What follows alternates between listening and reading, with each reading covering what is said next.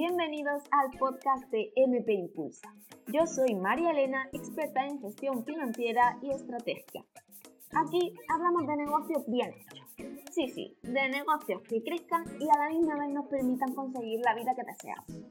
Te doy las gracias por llegar hasta aquí y por mi parte yo te prometo que en cada episodio compartiré contigo las claves que te permitirán aumentar tu mentalidad estratégica y de negocios, así como enamorarte de tus números.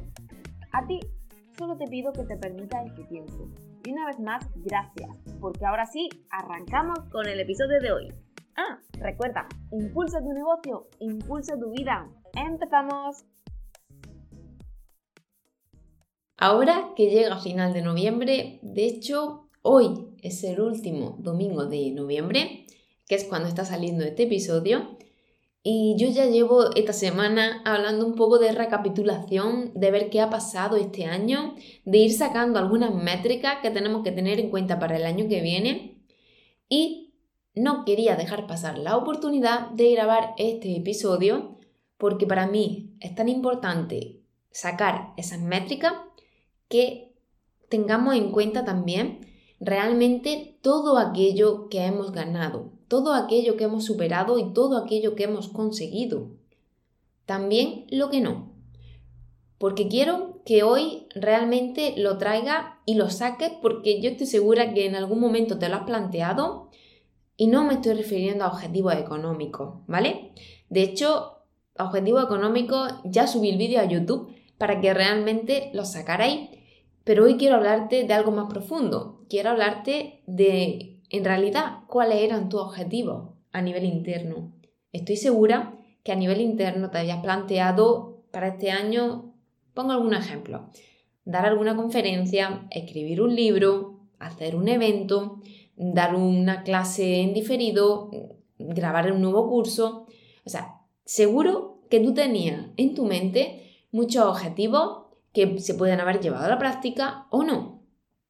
O quiero que los traiga aquí y, no es por meter el dedo en la llaga, es decir, no es para ver realmente qué no has cumplido, sino para todo lo contrario, para ver qué sí has cumplido todo aquello que has alcanzado más allá de objetivos económicos.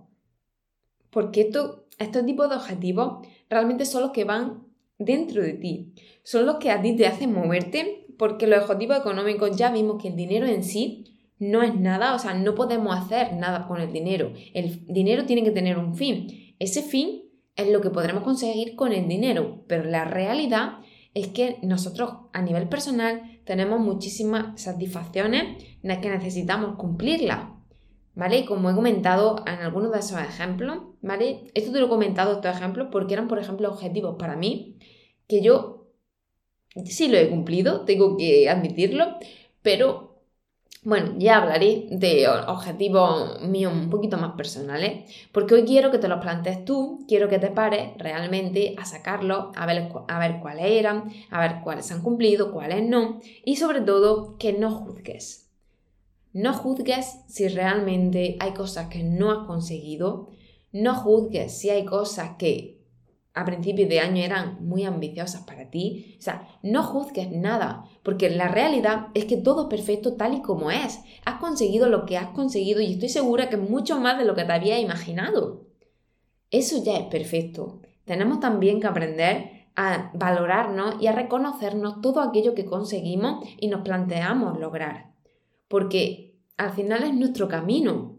¿Tendremos cosas que dejaremos en este mismo camino? Claro que sí Tendremos objetivos que cambiarán de rumbo, que ya no los querremos, que lo haremos modificado, que habrán evolucionado. Claro que sí. De hecho, es que la vida atascada, ¿qué sería de la vida?